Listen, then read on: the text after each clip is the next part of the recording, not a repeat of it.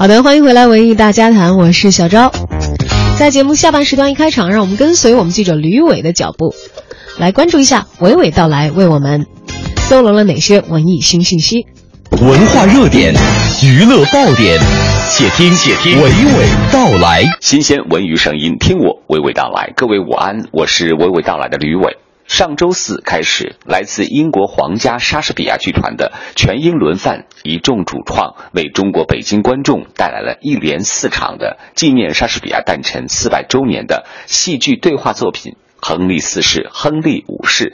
这是首次来中国演出这个剧目，也是首次以每个剧目只演一场的形式来呈现。的确让这次的演出票有了一票难求的态势。当然，背后也有这个剧团出场费要价昂贵的成本原因。同时，看完剧目的我也体会到了，如果要让剧团在北京演出一周的话，未必可以达到如此高的票房成绩。毕竟，这是一次中英交流年的开幕活动，莎士比亚遇见汤显祖的主题下面。中国北京观众还是对严肃的对话为主的莎士剧目有一些不适应感觉，全英文对白的比例过多，也导致了观众适应这样的演出需要一些时日。演出质量毋庸置疑，但是欣赏惯了热闹、台上台下互动形式频繁的观众们，还是有部分会匆匆在上半场离席，各种原因皆有。对演出的内容，我们还是请导演格雷戈里·道兰再来回顾。with son Prince Hal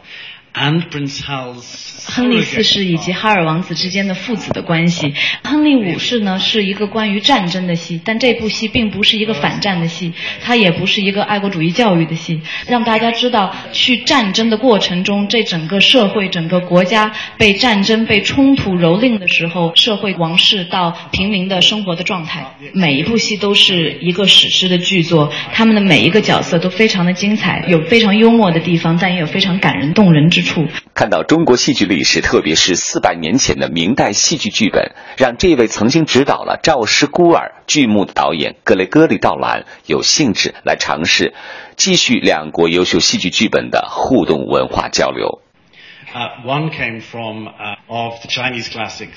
呃，除了这一次巡演呢，我们还有两个和中国合作的非常精彩的项目。其中一个项目呢，是源于我在二零一二年的时候曾经导过一部中国的戏。当时我发现，在中国沙温同期的明代有非常非常丰富的剧作的遗产，但在英国甚至西方世界并不是很为人知。我当时非常的好奇，想多读一些这样的剧作，但是英语翻译却非常的稀少。当时我排的那部戏就是。是赵氏孤儿。从赵氏孤儿开始，二零一二年以后，我们就开始开启的一个项目，翻译中国剧作经典为英文。第二个项目呢，是与中国合作的项目，就是莎剧舞台等翻译计划。那这个计划呢，我们的第一个试点就是《亨利五世》。今年在秋季呢，会由我们的联合艺术家 Owen Hosley 呃来导演呃中国的班底来做一个新的中文版的《亨利五世》，重新演绎莎士比亚四百年前的语言，并且能。能够让观众非常易懂的这样的译本。关于和观众交流，昨天英国皇家莎士比亚剧团戏剧人还和中国戏剧人士在国家大剧院展开一场对话活动。